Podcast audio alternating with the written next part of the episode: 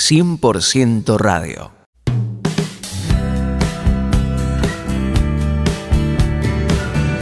¿Qué tal mis queridos amigos? ¿Cómo están ustedes? Muy bienvenidos a una emisión más de 100% Radio.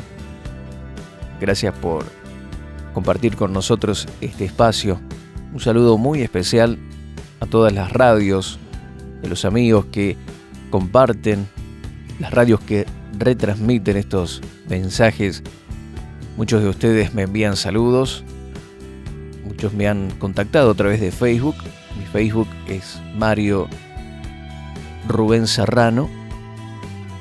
Puedes buscarme a través de ese nombre y también en mi correo electrónico marioserrano.live.com.ar. También tenemos la página de 100% Radio y muchos de ustedes me hacen llegar sus saludos, sus comentarios.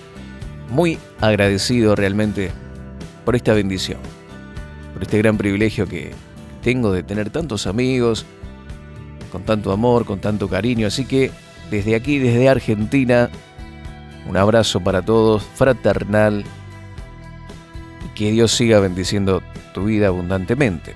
Hoy quiero compartirte acerca de Dios como un Padre. Para aquellos que tal vez eh, no tuvieron a un padre o tuvieron un padre ausente, posiblemente comentarles o decirles y presentarles a Dios como Padre no tenga demasiado significado porque para ellos eh, nunca experimentaron el calor, el amor, el cuidado y la protección de un verdadero papá. Pero en realidad, nosotros podemos, aunque no hayamos tenido, aunque vos, mi amigo o mi amiga, que estés escuchando, hayas tenido un Padre ausente, nuestro Padre Celestial quiere ser para vos ese ser que tal vez te faltó cuando eras pequeño o pequeña, quiere ayudarte, quiere expresarte su amor y quiere enseñarte lo que es la verdadera paternidad.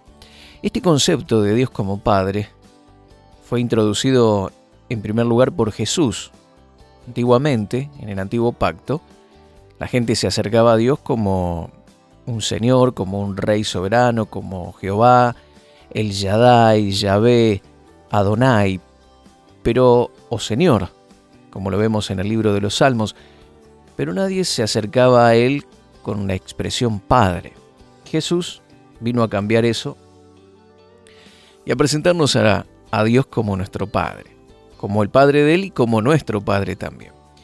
Y vemos algunas expresiones hechas por Jesús que nos muestran que Él es el primero que introduce este término en el vocabulario de la gente.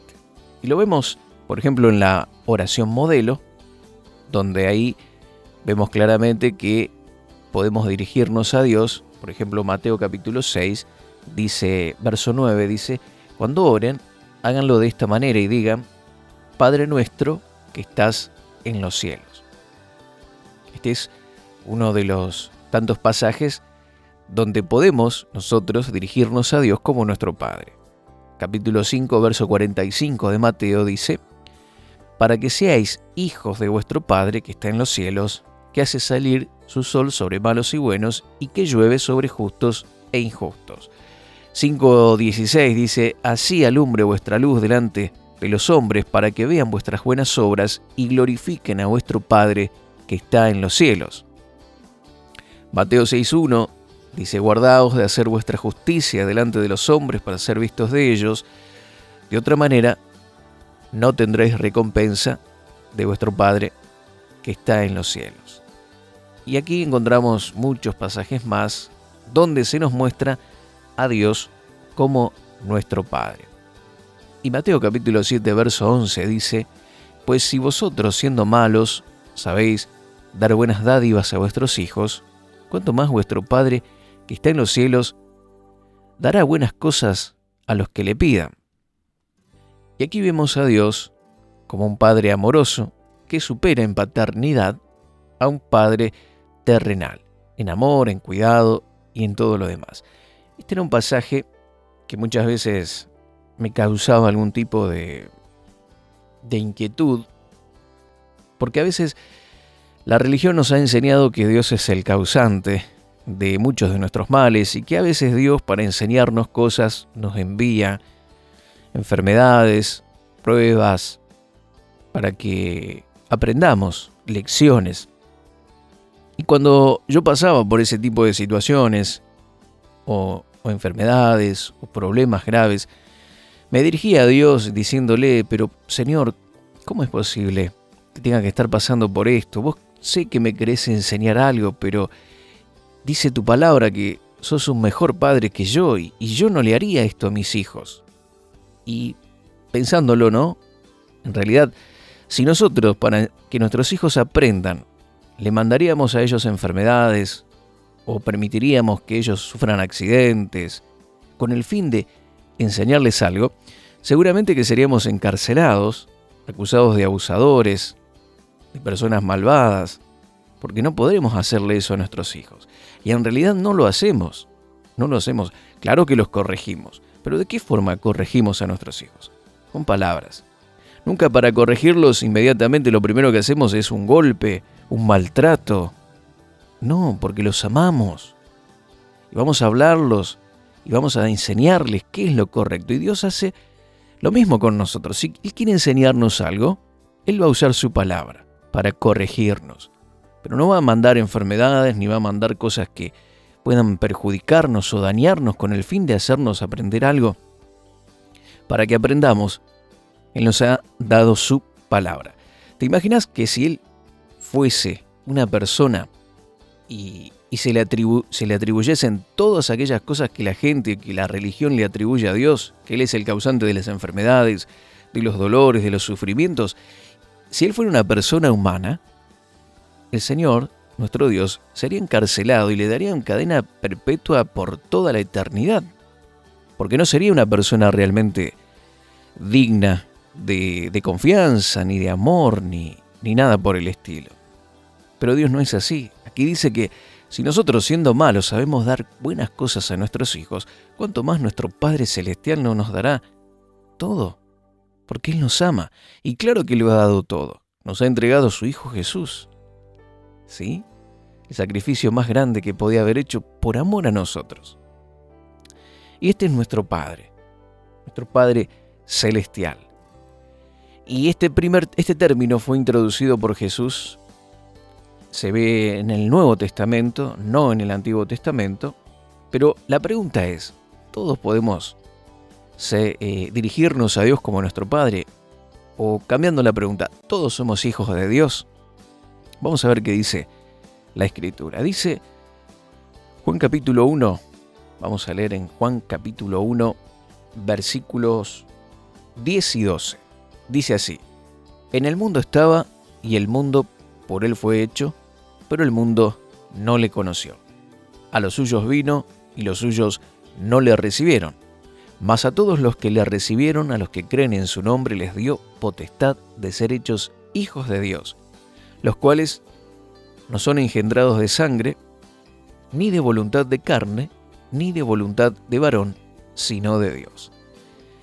Y este pasaje habla claramente que hijos son aquellos que le han recibido. A los suyos vino, los judíos, y no le recibieron. Pero a todos los que le recibieron, a los que creen en su nombre, les dio potestad de ser hechos hijos de Dios.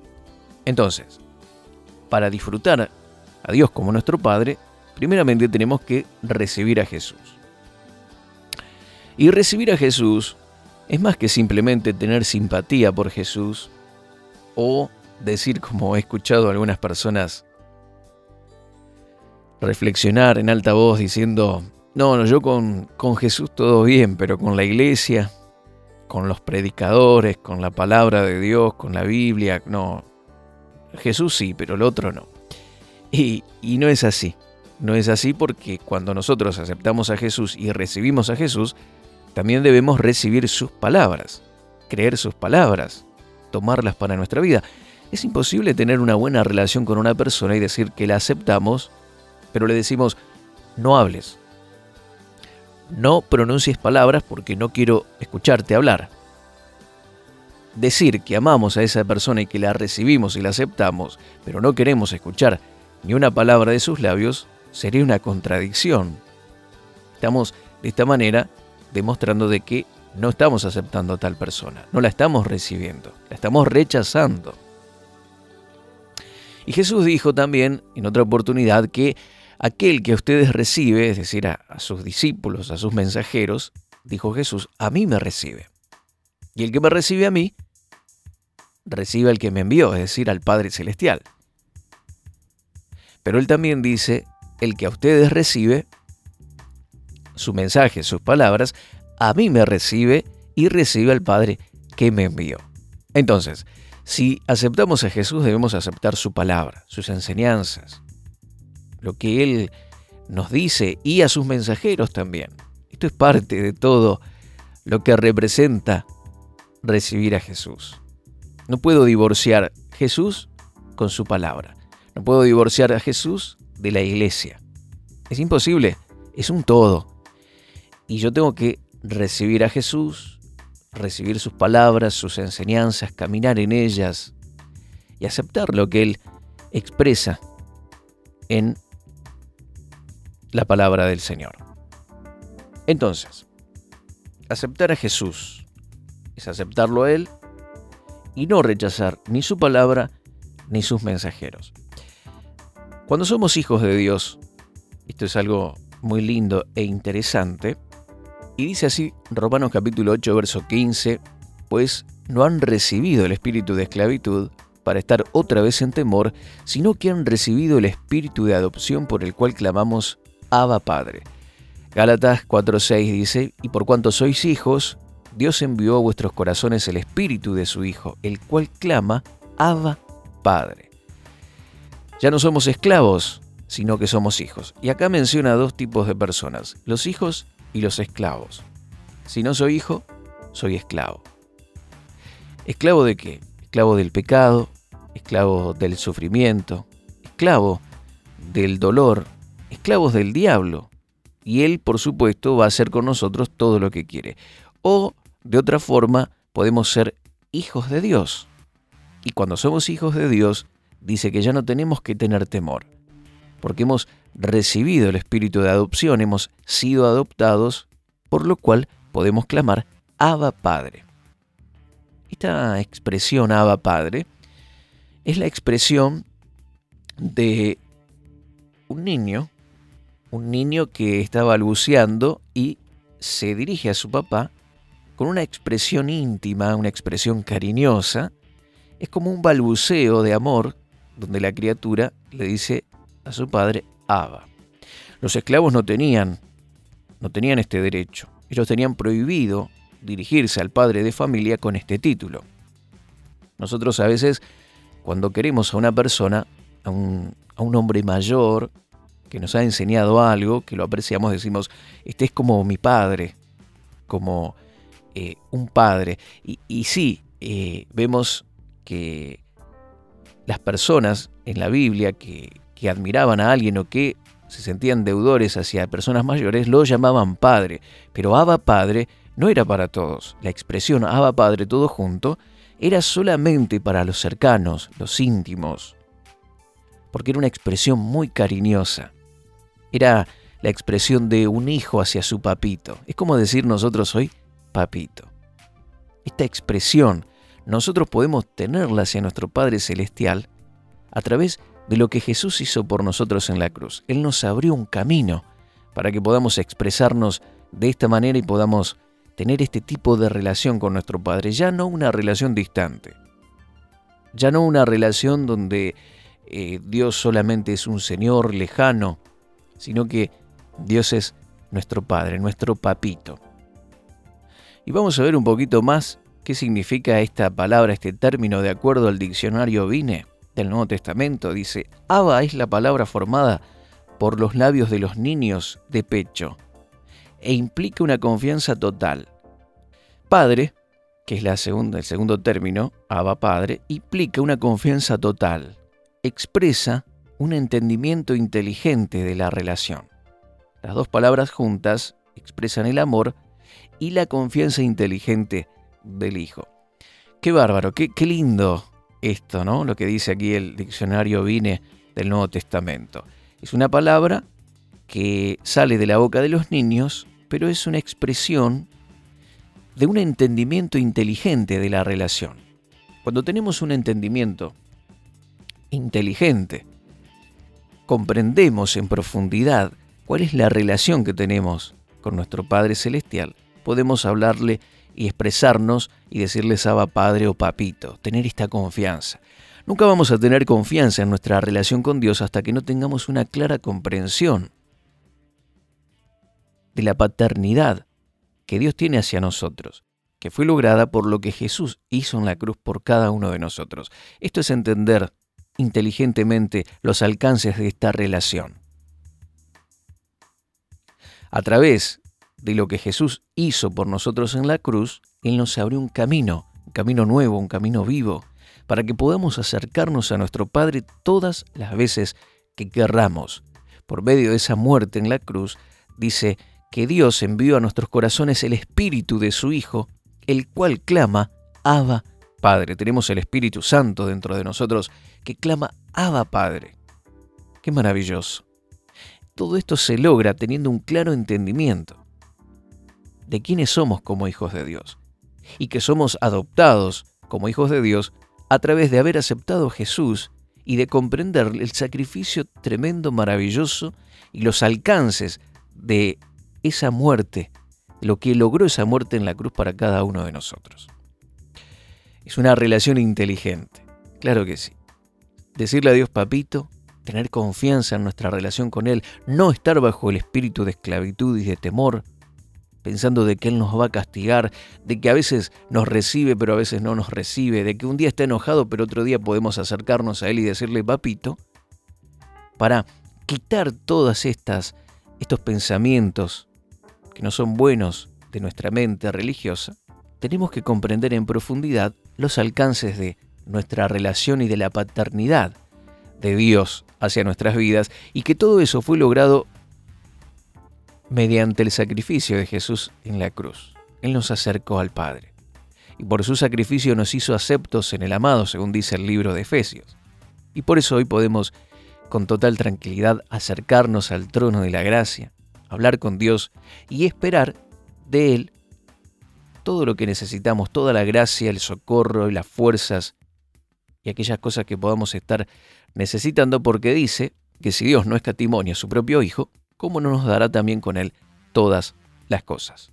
Mi querido amigo, toma un tiempo para acercarte a tu Padre Celestial. Si no has recibido a Jesús en tu corazón, no dejes de hacerlo, de acercarte a una iglesia, de pedirle a Dios, ahí donde estás en este momento, a Jesús, Jesús te acepto como mi Señor, como mi Salvador, decile, perdona todos mis pecados, quiero ser hijo de Dios. Y a partir de ahí comienza a disfrutar una relación plena y total, llena de confianza con tu Padre Celestial, diciéndole, Abba Padre, Papito.